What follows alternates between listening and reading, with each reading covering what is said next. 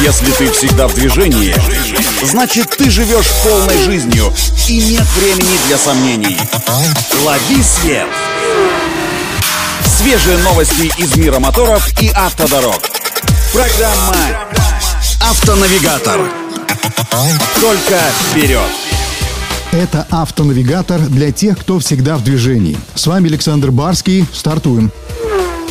Стало известно, что автокомпания Geely выпустит в Китае новый электрический кроссовер. Автомарка Geometry, а это дочернее китайское подразделение Geely, в мае этого года выведет на китайский рынок свою четвертую модель – компактный кроссовер Geometry E. Новинка ориентирована прежде всего на молодежь, поэтому и ценник должен быть демократичным. Geometry E ожидается даже компактнее, чем российская Lada X-Ray. Дорожный просвет составит 148 мм, а диски на колесах будут только 16 дюймов. Но главной фишкой этой модели станет яркий и необычайный дизайн, выделяющийся сплошной полосой дневных ходовых огней на всю ширину кузова, фонарями в форме бумерангов и раздвоенным спойлером с узким стоп-сигналом в центре. И хотя продажи еще не начались, для электрокара Geometry E уже заявлено 4 эксклюзивных цвета кузова. Green Wine, Jasmine, Mint и Blue Lotus. Все они будут доступны только в сочетании с черной крышей, а также возможностью кастомизации декорации с помощью ярких декоративных накладок.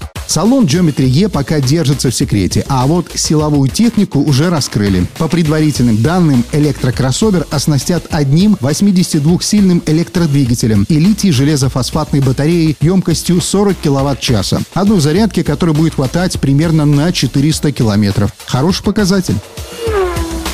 А вот популярный в народе кроссовер Duster новой генерации скоро получит полный привод и широкие внедорожные возможности. Кроссовер Duster нового поколения, который марка Dacia готовит к 2024 году, повысит уровень комфорта, а также значительно улучшит управляемость. И все это благодаря переходу на новую платформу. Вместе с тем новый Duster сохранит верность своей философии, то есть останется таким же доступным по цене и удобным автомобилем. Напомню, что модульная платформа C CMFB от Renault Nissan уже легла в основу актуальных Dacia Logan и Sandero третьего поколения, а также нового семиместного кросс-универсала Dacia Jogger. Позже эту архитектуру должны взять и новые модели Lada, первую из которых планировалось выпустить в следующем году. Дождемся новинок. На этом делаем остановку. Удачи на дорогах и берегите себя. Программа «Автонавигатор».